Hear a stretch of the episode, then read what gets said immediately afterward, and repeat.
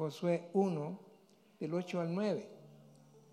Y dice lo siguiente, que saben que el Señor le dijo a Josué que nunca, que nunca se apartará de su vida este libro de la ley, sino que de día y de noche meditarás en él, para que guardes y hagas conforme a todo lo que en él está escrito, porque entonces harás prosperar tu camino y todo te saldrá bien. Vuelve y dice, mira que te mando que te esfuerces y seas valiente. No temas ni desmayes, porque Jehová tu Dios estará contigo a donde quiera que vayas. A donde quiera que pise la planta de tus pies, allá estará el Señor. Pueden sentarse, por favor.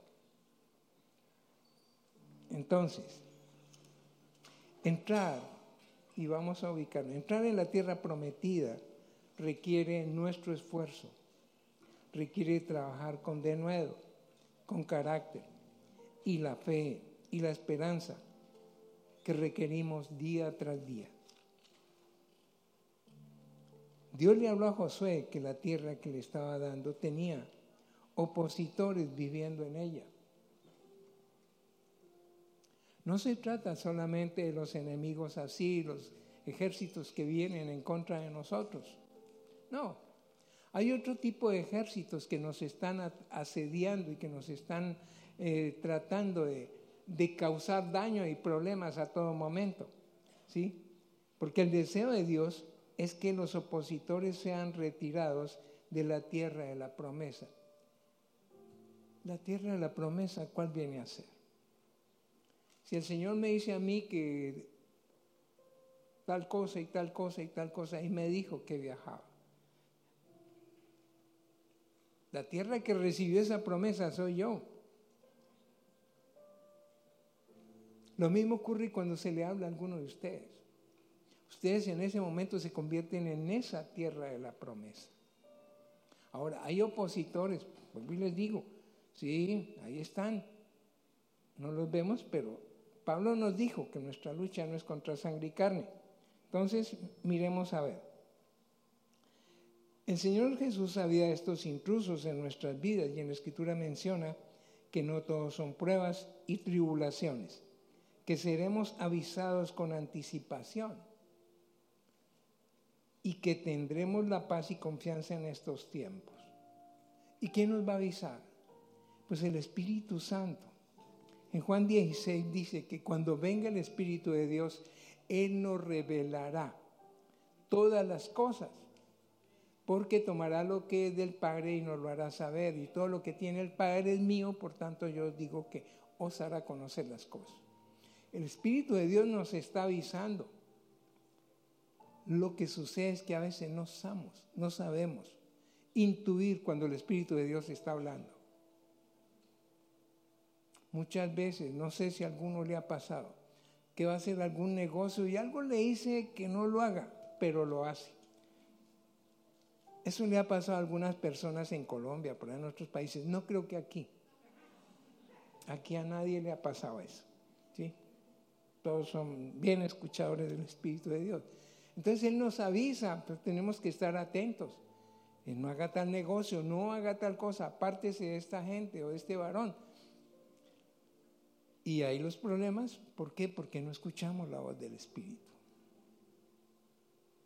He escuchado muchas veces en Colombia y sé que aquí se han dado algunos casos de personas que les dice uno, mujer, apártate de ese varón. Y hay varones que les he dicho también, apártate de esa mujer. Negativo los civiles, como dicen los militares. ¿Y cuál ha sido el resultado? Yo he visto gentes que se quedan, los dejan o las dejan en la calle, en la física calle, sin ningún respaldo por no escuchar al Espíritu de Dios. Ahora bien, ¿quiénes son estos opositores? Voy a nombrarles cinco grupos rápidamente. Son, primero, unos predicadores de falsedad. En Mateo 7, en Mateo 7, versos 15 al 20, dice lo siguiente.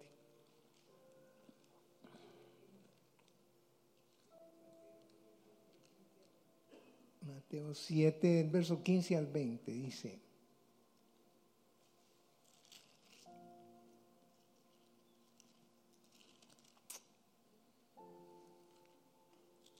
Ya.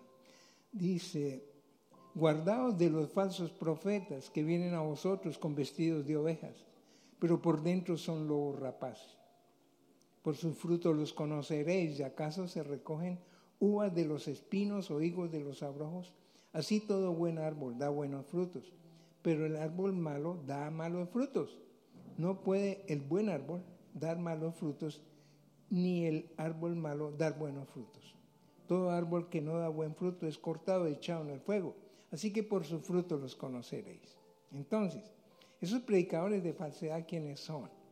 Son un tipo de personas que hacen las cosas como el mundo las hace, siguiendo el, río, el río de la vida. Muchos predicadores seculares y muchos predicadores eh, cristianos y muchos evangelistas están usando técnicas humanas, ¿sí? técnicas humanas de motivación y manipulación para atraer a las personas. Eso está bien en los grupos de, ventas y todo eso, que motivan a la gente, ta, ta, ta. Pero es que aquí estamos en la iglesia de Dios. Aquí no podemos empezar a manipular a la gente con la neurolingüística ni nada de eso, porque aquí tenemos que pedirle al Señor la guía. Si hacemos eso, ¿en qué lugar queda la oración? ¿En qué lugar quedan las súplicas al Señor? Porque Él escucha nuestra oración. Él escucha nuestras súplicas. Y tenemos que entender que cada vez que le hablamos, Él está escuchando. ¿Cuántos creen eso? Para que estén más tranquilos, miren el Salmo 106, versículos 1 y 2. Ahí habla que Él escucha, que Él se inclina a escuchar nuestras oraciones. Bueno, entonces, eh, tenemos que darle prioridad al Espíritu y tenemos que darle prioridad al Señor, que es lo que algo de lo que vino para el, para el pastor, para el pastor David esta mañana. Ahora, otro grupo de personas, las gentes soberbias. No sé si ustedes alguna vez encontraron o alguno o han visto alguno aquí en, en Florida o en Estados Unidos. No creo, aquí no, poco no. Aquí somos muy lindos. Salmo 119. Un Salmo 119.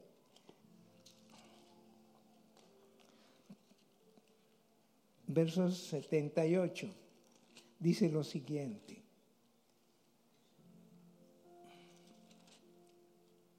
Sean avergonzados los soberbios, porque sin causa me han calumniado, pero yo meditaré en tus mandamientos y sea mi corazón íntegro en tus estatutos para que yo no sea avergonzado. Esto es lo que pasa con esa gente soberbia. Pero hay otro grupo de gente que debemos tener muy en cuenta. Son las gentes lujuriosas. Miremos primera de Juan. Ahí hablan algo de eso. Yo les voy leyendo los versículos para que ustedes vean qué tan real es lo que estamos hablando. En primera de Juan.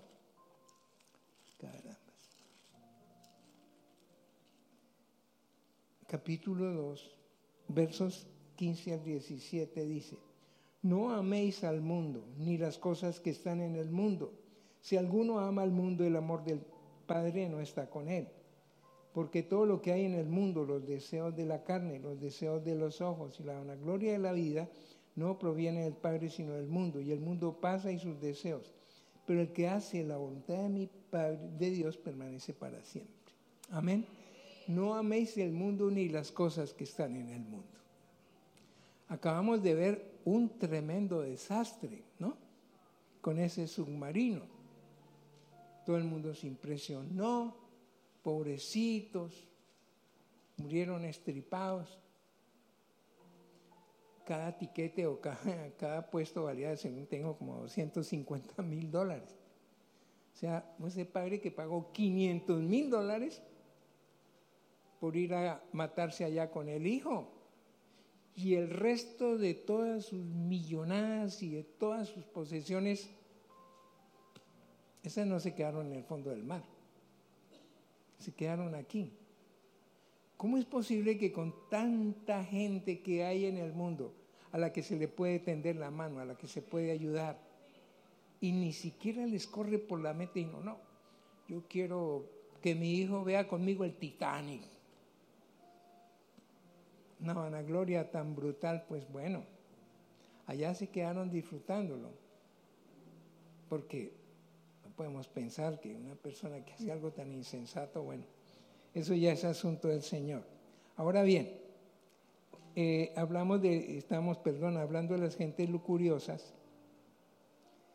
En el diccionario dice que son personas guiadas por un apetito, una fuerza incontrolable.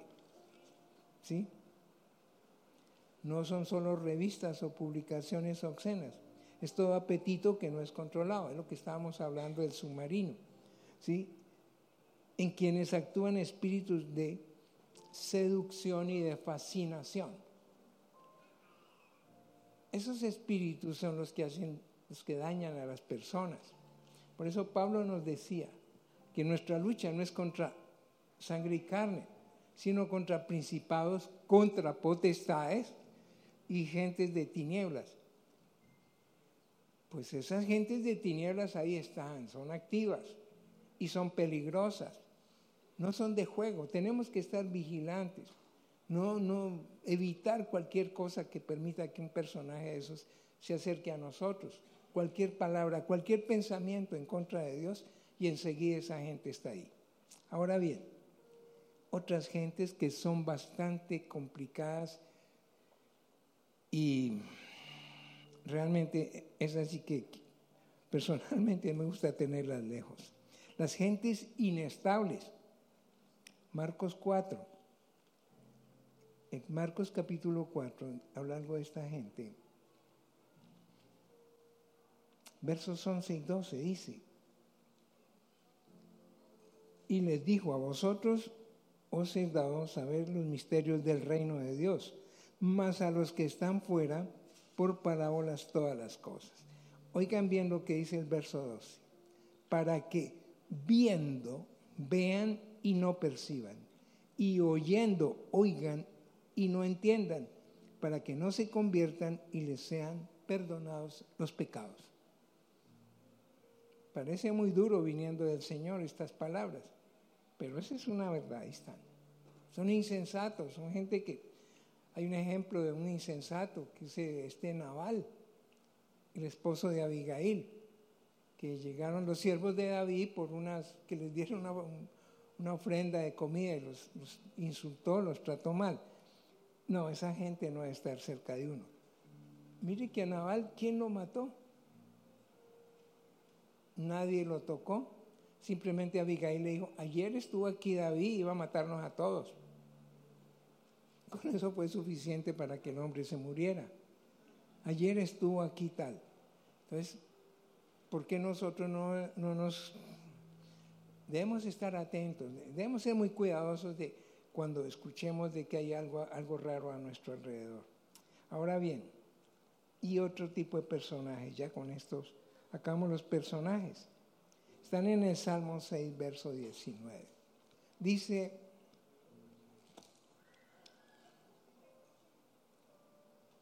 dice el Salmo 106 en el verso 19, hicieron becerro en Oreb, se postraron ante una imagen de fundición. ¿Se acuerdan en el desierto que hicieron el becerro, se postraron ante él? Y lo más paradójico es que el Señor estaba arriba en el, con David en el monte, dándole las instrucciones y los mandamientos para ese amado pueblo que medio se, aumentó, se, ausentó Moisés y enseguida se olvidaron de todas las señales, de todos los prodigios que hubo en, allá en Egipto, de los prodigios que hubo en el desierto, no, simplemente les dio por. ¿Y guiados por quién? por un par de espíritus de esos seductores que no faltan. Tenemos que andar siempre atentos a creerle lo que el Señor nos dice a nosotros. Mucha gente, varios conocidos, profeta, pero ¿para qué se va para Estados Unidos? Y los familiares, pero Mario, ¿qué te pasa? ¿Por qué te vas? Y uno, pues que escuché una palabra del Señor en el año 2006 y estoy siguiendo esa palabra. Es una promesa que tengo. Y yo voy tras la promesa. No, no, todas las cosas son bonitas, pero es que aquí está tu casa, tus, tus asuntos, todo. ¿Y a qué te vas allá? Todo está tan caro allá en Estados Unidos. Los arriendos, los carros, no, no, no, no, no, ¿cómo se te ocurre? ¿Qué tal que yo hubiera escuchado esas voces? No estaba aquí hoy. Ni estaba compartiendo la palabra, ni el pastor había recibido esa palabra de bendición. ¿Y para quién es la palabra de bendición que él recibió? Toda la iglesia, New Season, todos ustedes van a ser bendecidos con lo que viene. Todos ustedes. No, todos ustedes. ¿Y por qué, por qué digo que todos ustedes van a ser bendecidos? Porque el Señor lo está empoderando, le está dando el equipo que Él necesita, las, las capacidades, los talentos que Él necesita para impartir lo que el Señor manda a ustedes. Ahora sí, un aplauso.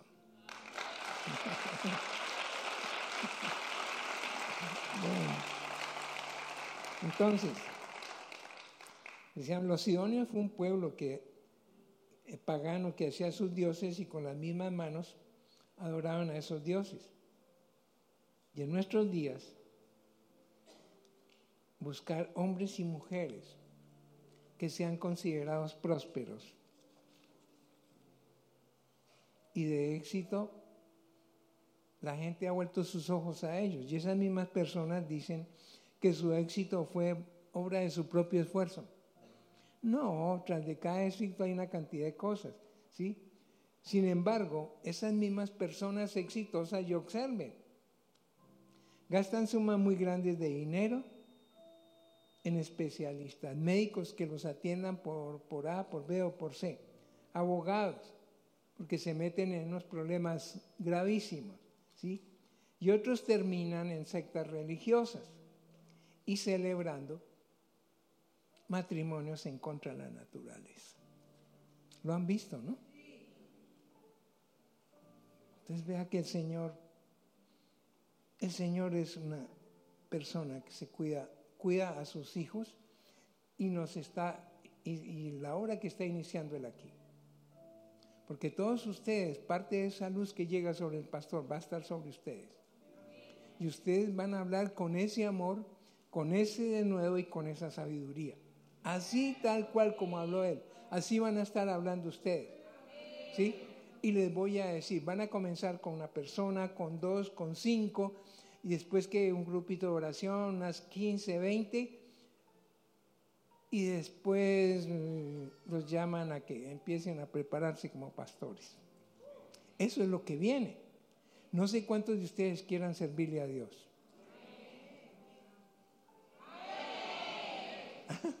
Con razón. Eso, eso, se lo aprendí al pastor David. Escuchar ese, ese amén. Bueno. Quiero pedirles un favor a todos. Pónganse un momento de pie y cierren los ojos.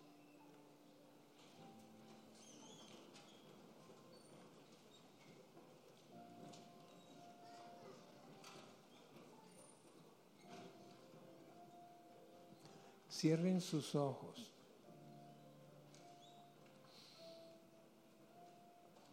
Cierren sus ojos.